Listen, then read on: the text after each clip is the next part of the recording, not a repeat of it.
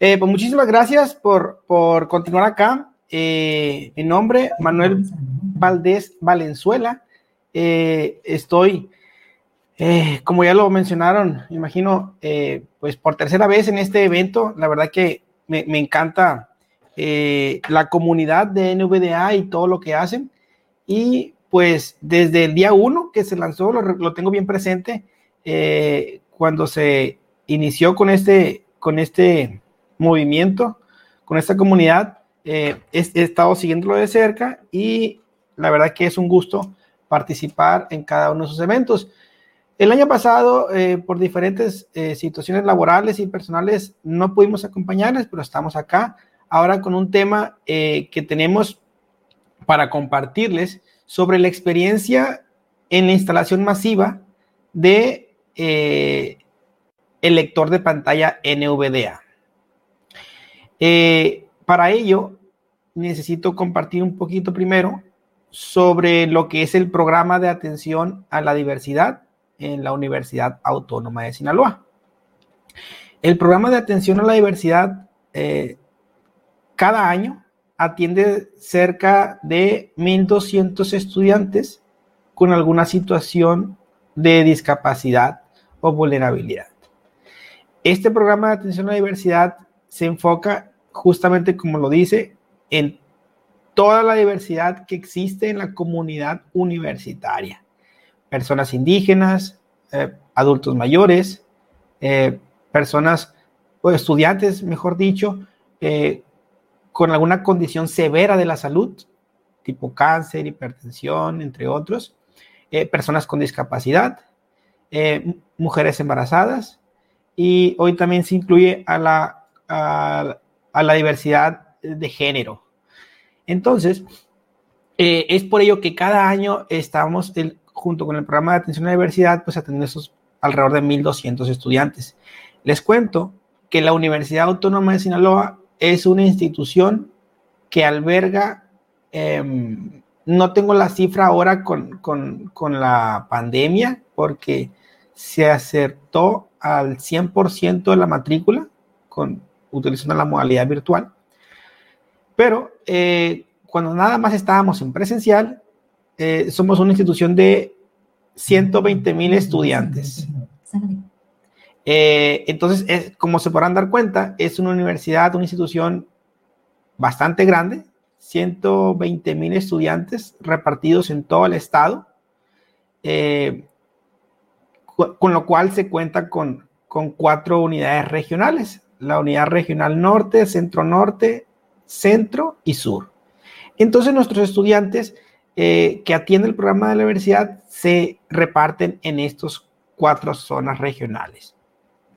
Específicamente, eh, mi trabajo es eh, estar atendiendo y dando seguimiento a los estudiantes con discapacidad visual principalmente tenemos una estadística que al día de hoy han pasado 78 estudiantes con discapacidad visual, eh, que va desde el bachillerato, licenciatura y posgrado. Actualmente, en el 2021, tenemos 27 estudiantes con discapacidad visual activos eh, repartidos en, esos tres niveles, ¿no? Con lo cual, eh, en el 2018 eh, se realizó un ejercicio de instalación a todos los centros educativos eh, con los que cuenta eh, la institución. es decir, todos, pero realmente no alcanzamos el 100%. Hay unas, hay unas comunidades bastante alejadas en las que es una población bastante pequeña y que no cuentan con un centro de cómputo pero al menos en 183 centros educativos de todo el estado se instaló una copia del lector de pantalla NVDA. Y para ello les quiero contar cómo fue esa experiencia y cómo fue que, hicimos este, este, este arduo trabajo. Definitivamente fue un trabajo de varias personas, fue un equipo de colaboración eh, coordinados por, por mí, eh, en el cual diseñamos un kit, un kit de instalación, el cual comprendía un disco, eh, un CD-ROOM con una copia, con la copia más actualizada de NVDA al momento. Eh, a su vez, también incluía un documento HTML que era un link que los refería a la página de descarga de nvda.es, la, página de la comunidad, donde podían estar, donde podían cliquearlo y, acceder a la versión más actualizada en caso de, de ser necesario. El CD-ROOM también comprendía documentación del, de NVDA, como los manuales. Y por último, el CD-ROOM también incluía eh, un oficio que se elaboró de manera interna para la universidad.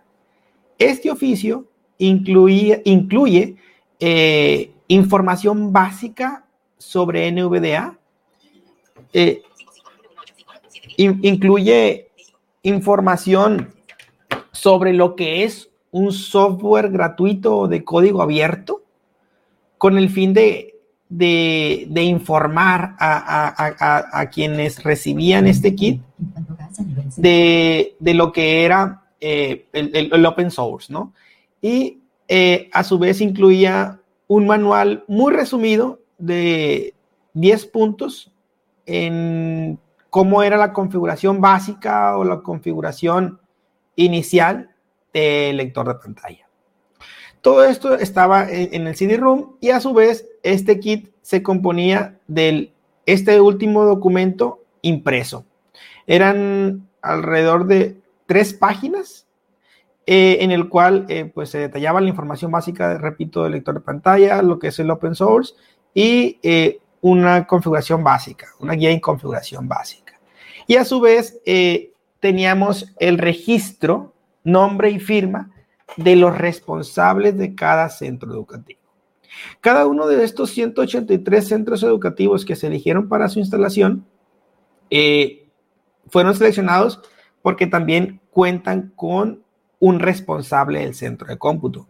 Estos 183 eh, centros educativos podrían ser bachilleratos, preparatorias, podrían ser facultades, eh, licenciaturas y espacios de bibliotecas. Entonces, en todos estos eh, escenarios hay computadoras y un responsable del equipo de cómputo.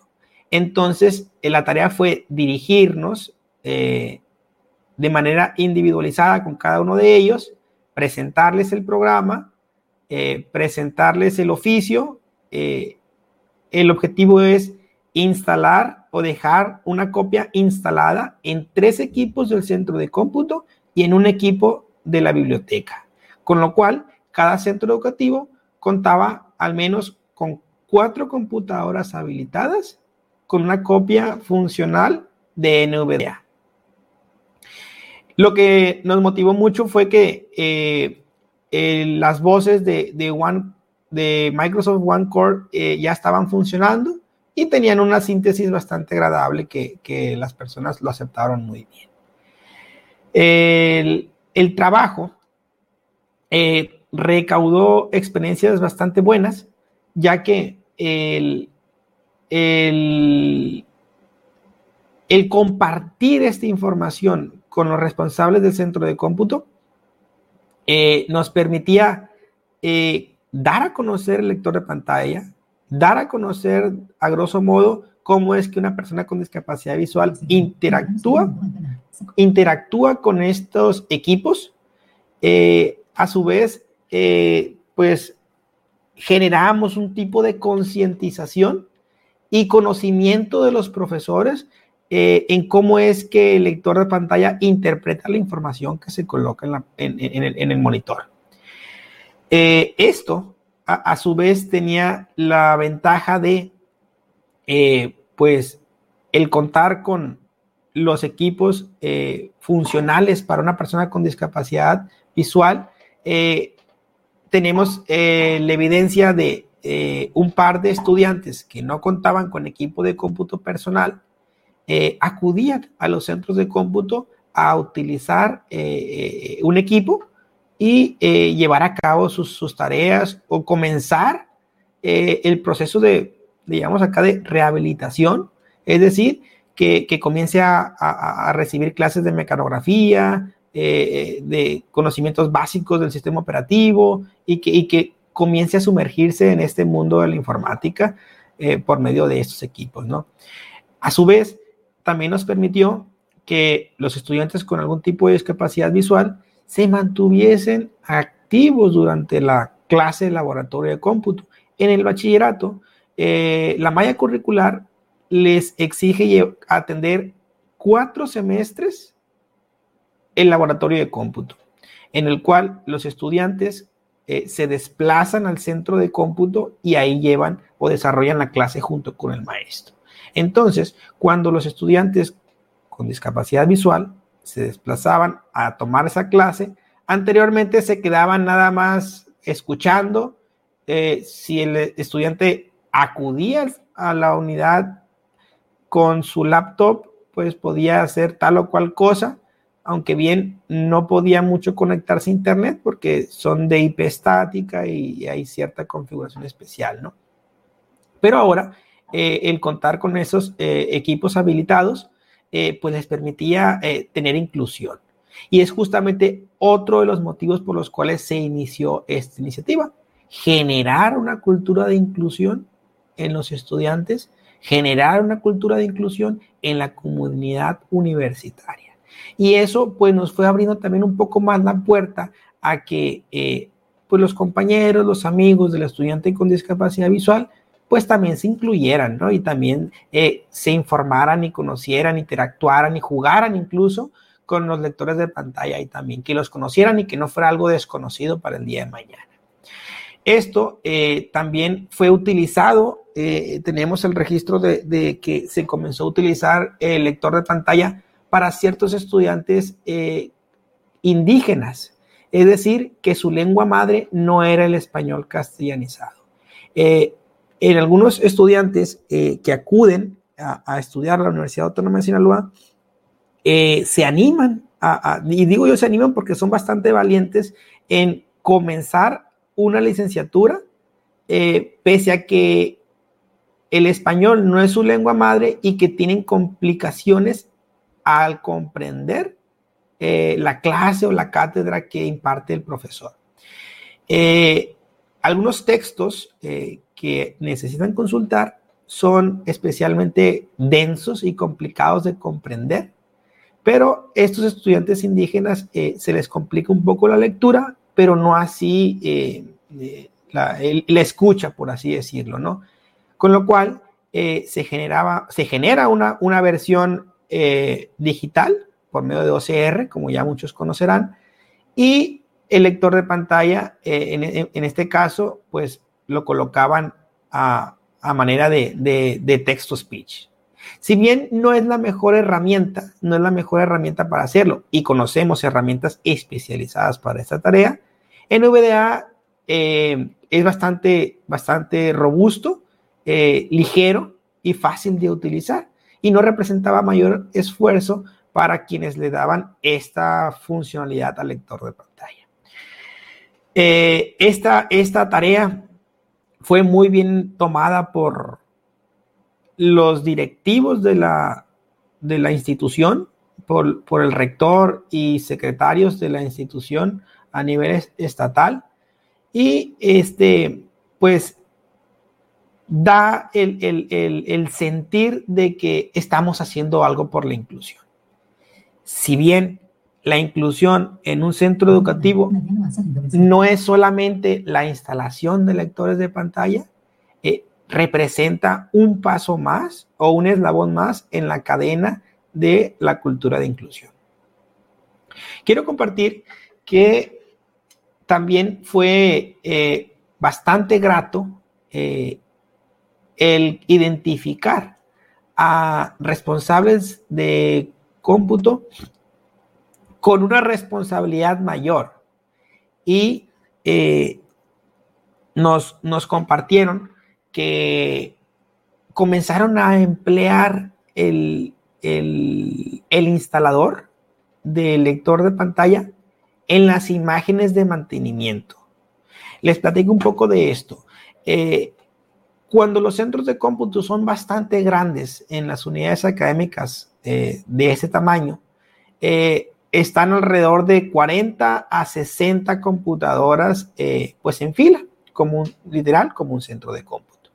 Cada tres meses o cada seis meses es necesario hacer un respaldo, un mantenimiento de los equipos y los responsables de los centros de cómputo de este tamaño, eh, si bien en su mayoría eh, utilizan eh, el congelado del disco duro como para evitar modificaciones al sistema, todas las computadoras funcionan con la, con la misma imagen. nos compartieron que lo que hacen es tomar un disco duro como imagen madre o imagen maestra y simplemente van replicando, como los equipos son similares con los componentes de hardware, van replicando esa copia de disco duro y nada más van instalando de manera física el disco duro y la computadora, la, imagen la replican en las 60 computadoras pues en muy poco tiempo. Eh, lo que nos compartieron fue que la copia del instalador de NVDA fue incluida en estas imágenes de, mantenimiento y eh, tenemos el dato de, cuatro centros eh, de cómputo eh, grandes con los que cuenta la institución. el 100% de las computadoras cuentan con una imagen o con una versión funcional de NVDA. Es decir, que el estudiante, si, llega a acudir algún estudiante en, condiciones de discapacidad visual a un centro de cómputo de estos, es 100% eh, probable que, eh, o muy probable, no vamos a manejar el 100%, es muy probable, porque puede ser que ya hayan reemplazado algún equipo o algo, eh, encuentre una copia funcional de NVDA en el centro de cómputo y pueda realizar ciertas funciones. Esto, que si bien, como repito, no es la única estrategia, para generar una cultura de inclusión, ni la única manera, pues representa un gran avance y sobre todo de, eh, de responsabilidad y de conciencia, en este caso por quienes pueden hacer algo que son los maestros de cómputo, que es tener una, una, una copia del, del, lector de pantalla funcional en, en cada uno de, estas, de estos equipos.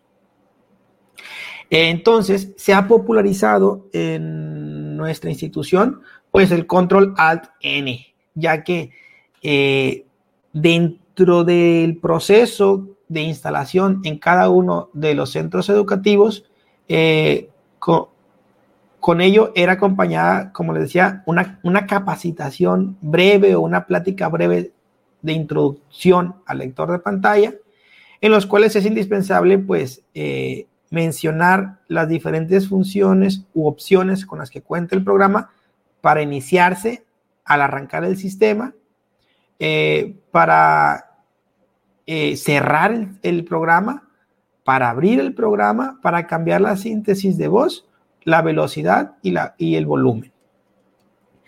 Y sobre todo, cómo abrir eh, la ayuda o la documentación.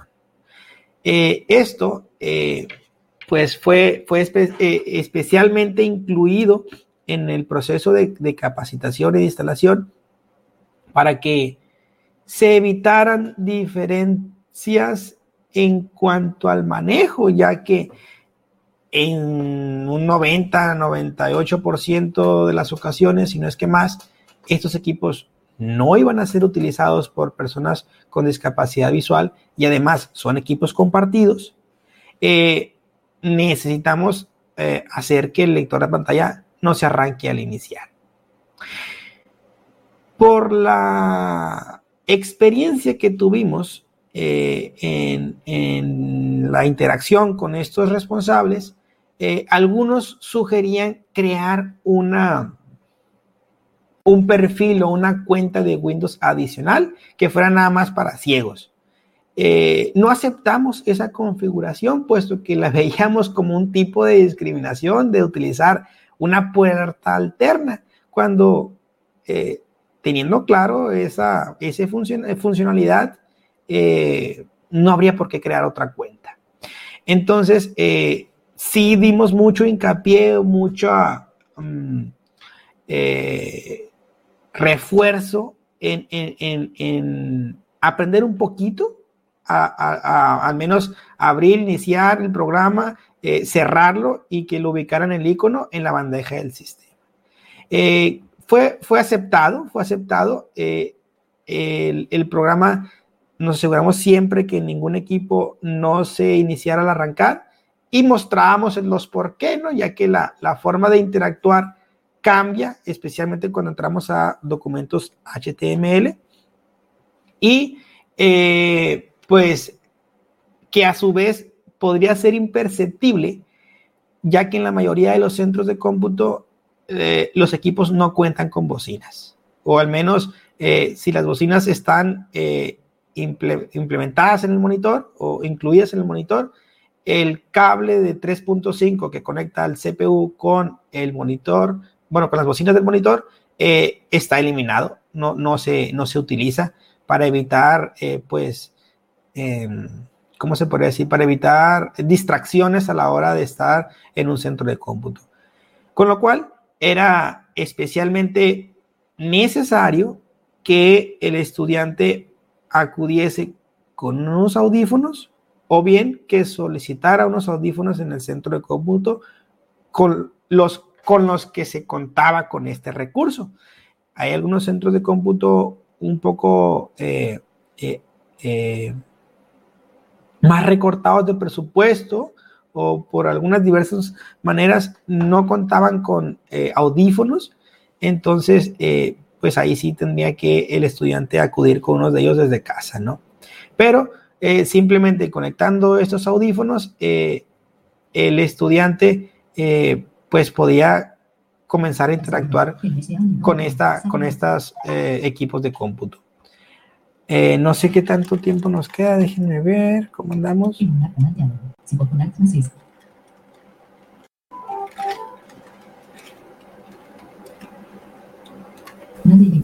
Vamos okay. son y media. Ok, sí. Eh, necesitamos eh, continuar con la parte de lo que es el programa de atención a la diversidad. Eh, la manera de generar la cultura de inclusión para este programa, tenemos poco más de cuatro años que estamos estrenando instalaciones donde contamos con, con, yo le llamo un laboratorio de empatía, porque eh, no podría ser eh, algo más que, eso, ya que contamos con ocho equipos eh, de cómputo con diferentes software de asistencia que van desde los lectores de pantalla hasta reconocimientos de voz para estudiantes con discapacidad motriz. A su vez, también se cuenta con diversos software, perdón, con diversos hardware de asistencia como son apuntadores, switchers, conmutadores, teclados ampliados, eh, mouse para, manejar con el pie. Y ya que hemos tenido población con estas características que requieren esos, esos eh, elementos o esos instrumentos. Eh, constantemente hacemos visitas programadas a este, a este laboratorio de empatía, en el cual eh, la finalidad son que estudiantes de diversas facultades conozcan lo que son las tecnologías de asistencia, ¿no? Un lector de pantalla, un reconocimiento de voz, apuntadores, switches, mouse especializados, teclados y impresor y también que conozcan lo que son impresoras braille, escáneres con autoalimentador y cómo generamos un espacio accesible, ¿no? Si bien eh, la intención ahora de, la institución a manera de crear una cultura de inclusión es generar estos espacios o entornos accesibles con los cuales se le acercan los medios posibles, claro, porque a veces eh, el recurso económico no da para tanto, pero se acerca lo que está en función de la universidad eh, esos recursos eh, al estudiante con el fin de que cuente con las herramientas suficientes para desarrollarse académicamente de manera autónoma o independiente. En este sentido, quiero mencionar una parte muy especial del programa que es la generación de contenidos o recursos bibliográficos accesibles. Yo creo que la parte de digitalización y conversión de imágenes a, texto por medio de un OCR lo tenemos más o menos eh, popularizado y, conocido en, este auditorio. Eh, otro, otro trabajo bastante arduo que se enfoca el programa es la generación de material didáctico. Son esas eh, células, tablas de los elementos químicos, imágenes anatómicas del cuerpo y demás recurso gráfico hecho con material en relieve. Esto eh, representa o, cierra la estrategia de atención a estudiantes con discapacidad, donde el primer paso, el primer paso es eh, el dar a conocer el lector de pantalla, eh, el capacitar por medio de talleres permanentes de lunes a sábados, hay capacitaciones eh, mm, sí lo mencioné y, lo recuerdo, actualmente tenemos 27 estudiantes con discapacidad visual, los cuales eh, durante la semana están consultando, están asesorándose, están buscando una respuesta a una situación eh, propia sobre el uso del lector de pantalla con, el sistema operativo Windows. Entonces, decía que la, el primer paso es asesorar si es que no tiene un equipo de cómputo, asesorar cómo adquirir uno, eh, instalarle el lector de pantalla NVDA o asistir en el proceso,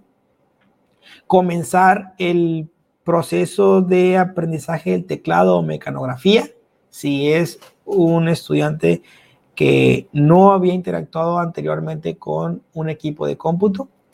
Y a su vez, eh, se inicia con eh, el conocimiento del entorno de WIT.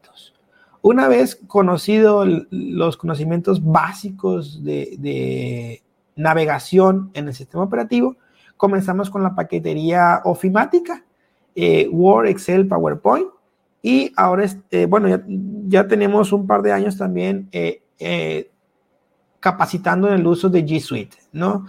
documentos de Google, hojas de cálculo de Google,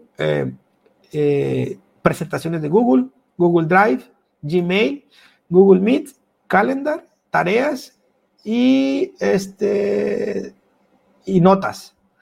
Eh, la Universidad Autónoma de Sinaloa, al ser una institución educativa, cuenta con licencias eh, gratuitas de, de G Suite, o bueno, ahora Google Space, y eh, esto permite que los estudiantes gocen con una cuenta institucional eh, y que cuente con accesos libres e ilimitados a la mayoría de los servicios de Google.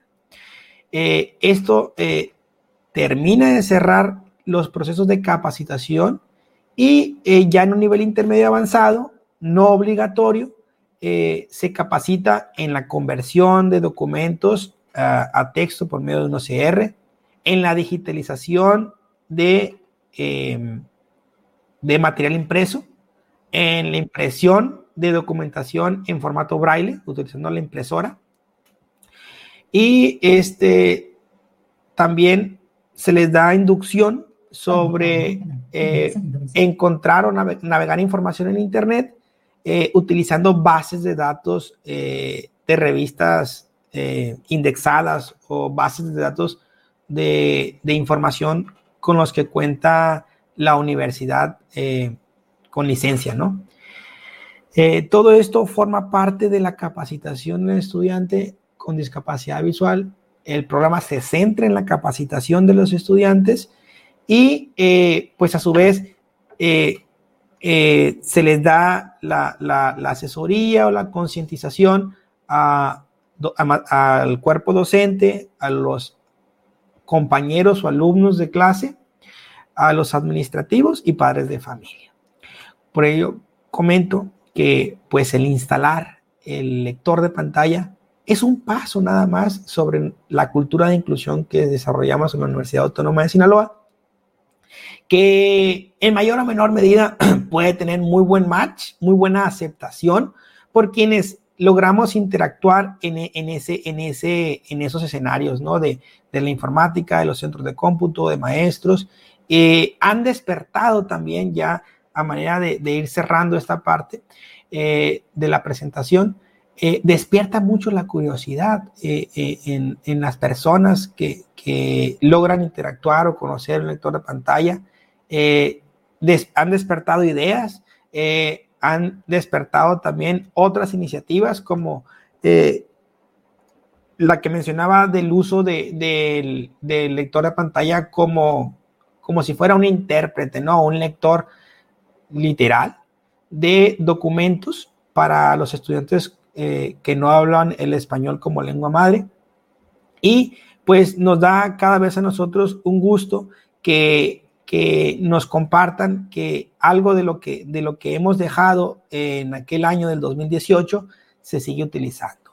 Actualmente eh, no hemos dado un seguimiento, no hemos dado, eh, si bien apenas este lunes en la Universidad Autónoma de Sinaloa se van a retomar las clases presenciales, no tenemos un dato preciso si, si estos 183 eh, centros educativos aún continúan con una copia eh, si el pasarse muchos a Windows 10 o ahora Windows 11 eh, continúen implementando eh, estos, estas copias. Los grandes cambios que se han dado también en, los, en, el lector de pantalla NVDA, desconocemos si, si, se sigan manteniendo en, en, estas imágenes, pero consideramos que el aplicar una estrategia o una tarea como la que hizo la Universidad Autónoma de Sinaloa en este momento es más sencillo, ya que la popularización de las videoconferencias por las plataformas conocidas y eh, la interiorización, no sé si se puede decir, o la popularización entre las personas. Ya hoy día es muy común que tomen una videoconferencia en el celular o en la computadora, incluso quienes tenían experiencia cero con este tipo de plataformas o incluso cero con la tecnología que para ellos el Internet era nada más Facebook y WhatsApp, es muy común ahora conectarse a una videoconferencia. Eh, con lo cual, repito, la, estrategia de aplicar una tarea de este tipo considero que puede ser más sencilla. Es necesario, eh, como primer plano, concientizar, concientizar a los responsables, concientizar a los tomadores de decisiones directivos de nuestras universidades, de nuestros centros educativos, eh, sobre el impacto, beneficio y uso que se le pueda dar el instalar lector de pantalla en los equipos del centro de cómputo de nuestra, de nuestra universidad.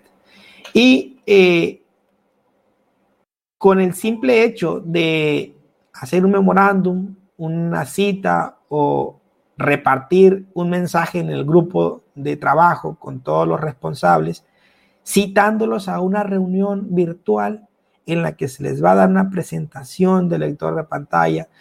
Digo, sería adecuar el kit que nosotros mencionamos en algún momento, que era el disco y el documento, adecuarlo a lo que sería ahora una versión virtual. En lugar de un CD-ROOM, eh, pues daríamos un enlace para que se descargue una, carpeta comprimida con todos los documentos y archivos que estaba mencionando en un principio. Se explica lo que es el lector de pantalla, se les da una inducción de, cómo funciona, se comparte la pantalla utilizando un lector de pantalla en Windows en, en, el, y en el navegador de Internet, que vean cómo funciona, que les explicamos cómo abrirlo, cómo cerrarlo, eh, les damos un link de descarga y que todos se descarguen su, su eh, carpeta comprimida, se puede hacer incluso un formulario de calificación en la que eh, pues nos den una retroalimentación de esta, de esta inducción.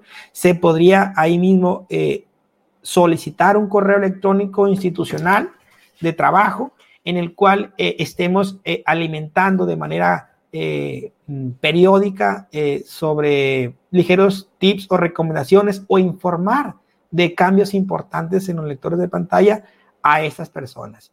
Y eh, sobre todo, estar siempre con el canal abierto para cuando ellos identifiquen a un estudiante con discapacidad. Y voy a cerrar, voy a cerrar esta participación mencionando que en algunas ocasiones el programa de atención a la diversidad no tiene brazos suficientes para identificar a estos estudiantes.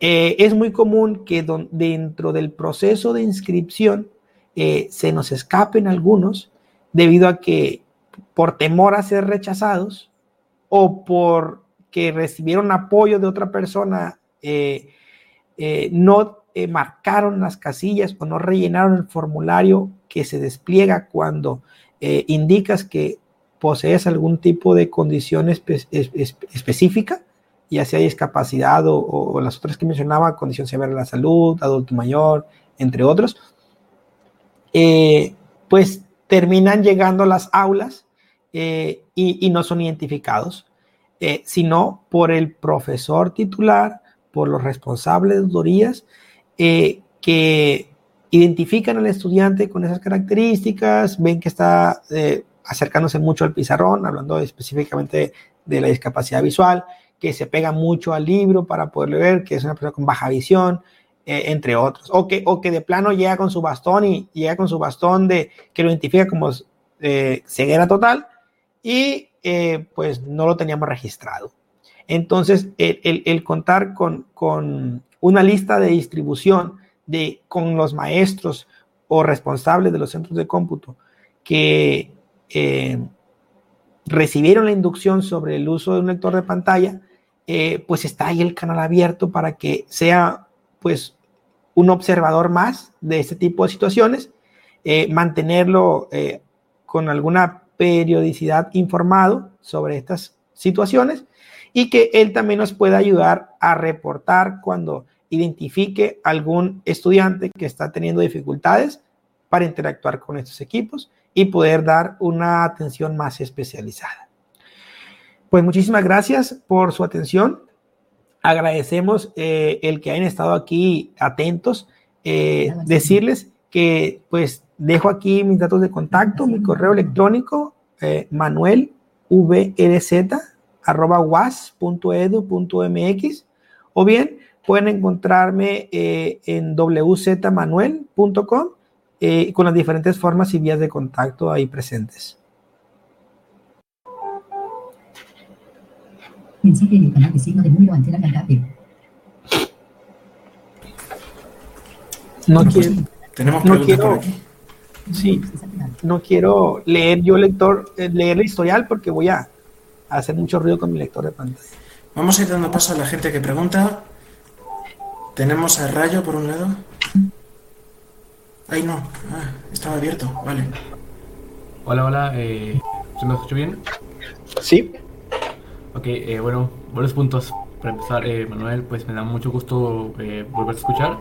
Yo tuve el placer de la experiencia pasada y pues igual como siempre me ha gustado mucho. Eh, recalcar mucho lo que me ha gustado que esta iniciativa que además de instalar en VDA mencionaste esta parte del que el compañero de la persona ciega conozca lo que está usando.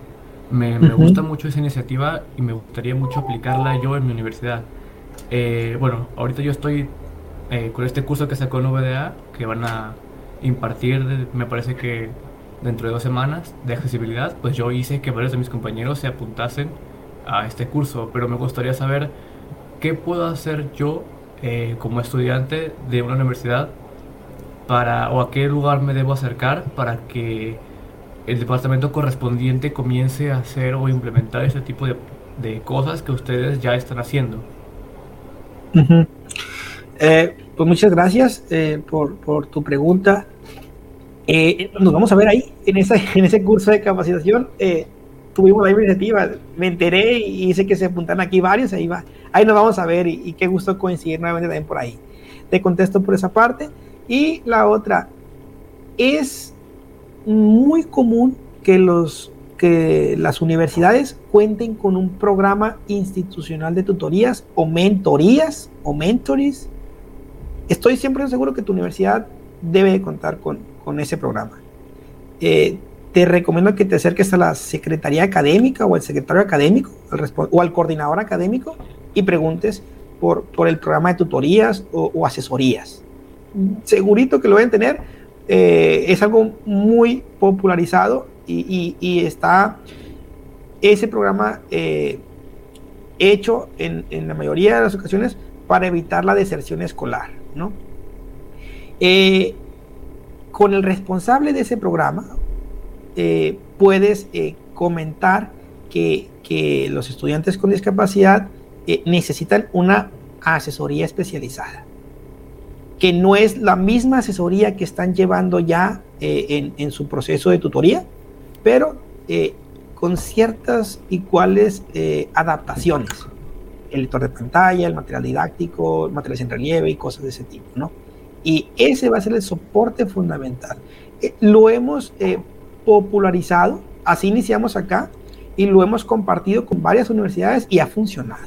Eh, la Universidad Autónoma de Sinaloa tiene 16 años con el programa de atención a la diversidad, no, no lo mencioné ese dato, tenemos 16 años en México haciendo esto, y en los últimos 8 años que se ha, se ha convertido en una política federal eh, hemos eh, que las universidades cuenten con un programa de atención a estudiantes con discapacidad o de inclusión.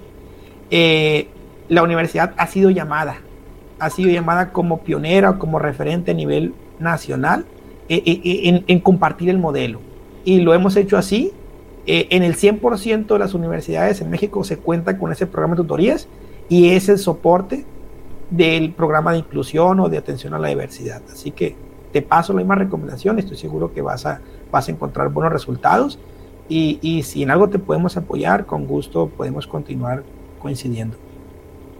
No, pues muchísimas gracias por la información y pues muy probablemente sí estaré eh, contactándome contigo porque pues la verdad es que me interesa mucho eh, que mi universidad comience este tipo de iniciativas porque yo busqué de, eh, no, no tenemos ese apartado de inclusión. Es la Universidad Autónoma de Aguascalientes y no, no contamos con un apartado, entonces pues si quiero comenzar a, pues, ver conocemos bueno no sé quién esté ahora ya ves que van cambiando muchas administraciones pero tenemos el dato de que en la Universidad de Aguascalientes sí cuenta con programa de tutorías. Creo que por ahí tengo hasta el nombre de quien en su momento lo fue. Yo te invito, acércate a la, coordinación académica o al secretario académico y pregunta por, por el programa de tutorías y ahí va a ser la clave. No, pues muchísimas gracias Manuel y de nuevo felicidades por tu ponencia y bueno, eh, espero ya coincidir contigo en el próximo evento de, dentro de dos semanas. Muchas gracias. Gracias, un placer igualmente. Bueno, claro que si es el curso nuestro, no es en dos semanas, sino que es la semana que viene ya y la siguiente también. El 23 y 20. cierto, cierto. 23 y 30, así que ahí nos veremos. Sí, vale, me pues. bueno, ahí estaremos. Vamos a darle paso a Kevin.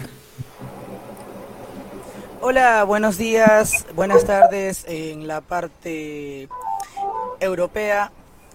es un gusto una vez más dirigirme el día de hoy con ustedes.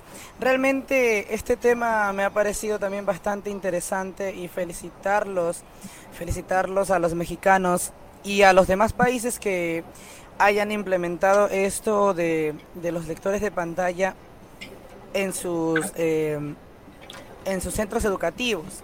Pero en mi caso, en Ecuador, lamentablemente, esto es algo que pienso que se debería, y es lo que quiero saber, qué se podría hacer, cómo podríamos concientizar tanto a la comunidad no vidente, porque sí me hubiese gustado que la mayoría de comunidad no videntes acá en el país eh, hubiesen escuchado esta ponencia para concientizar realmente de que en las escuelas y centros educativos está haciendo mucha falta este tipo de, al menos en la parte rural.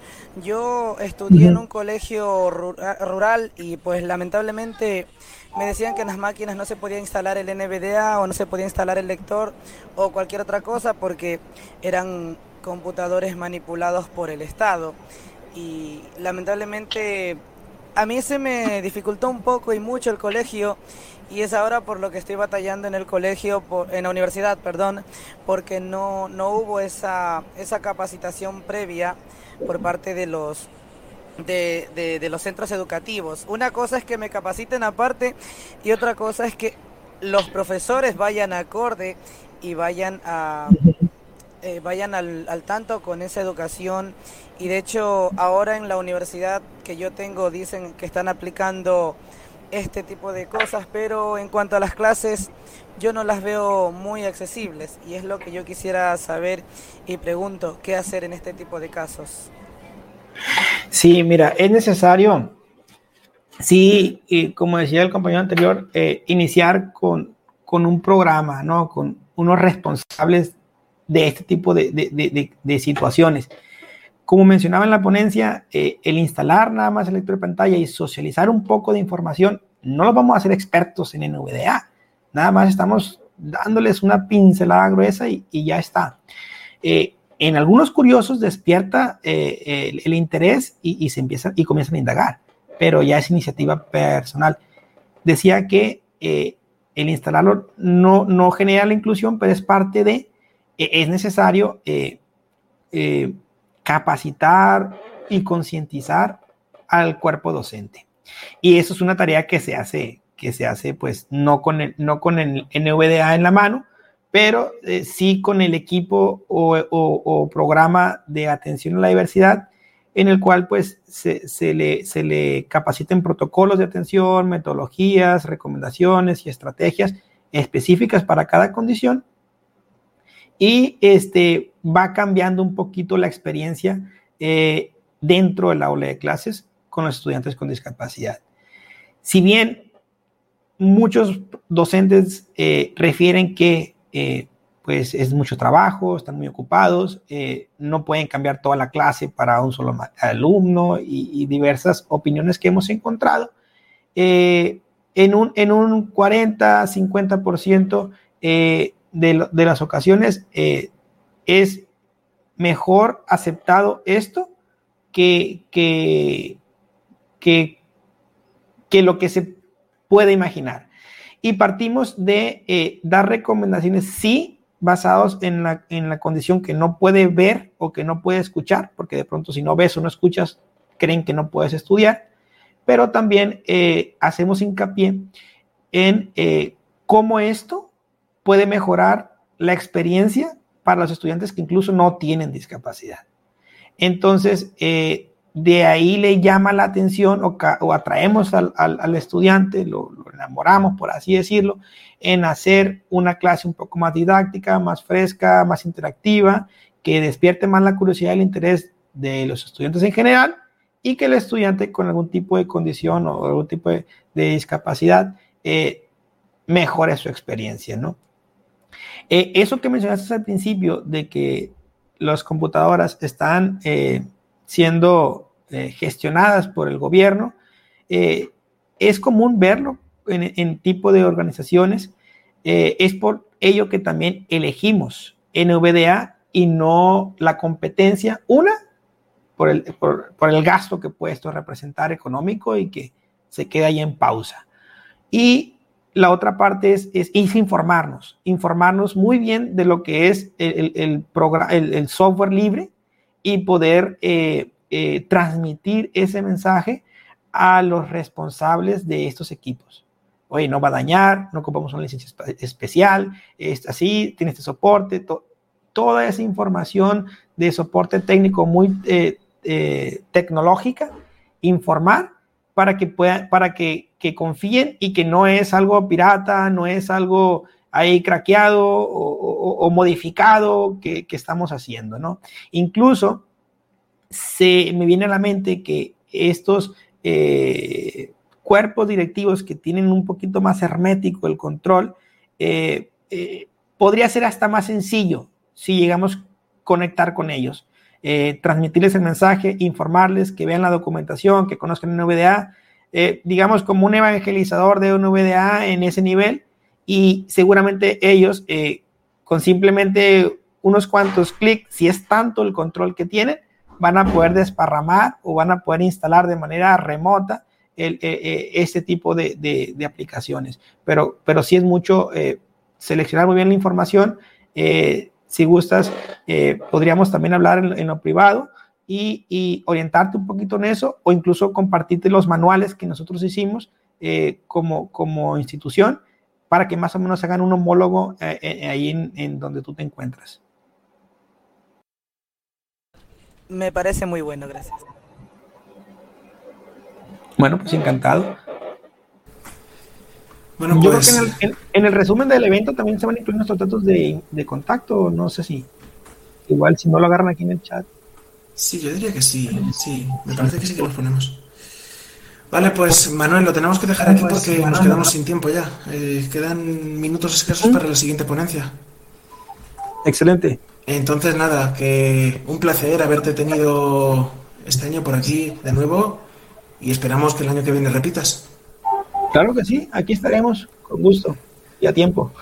Genial, pues nos vemos la semana que viene. Un placer. Igual.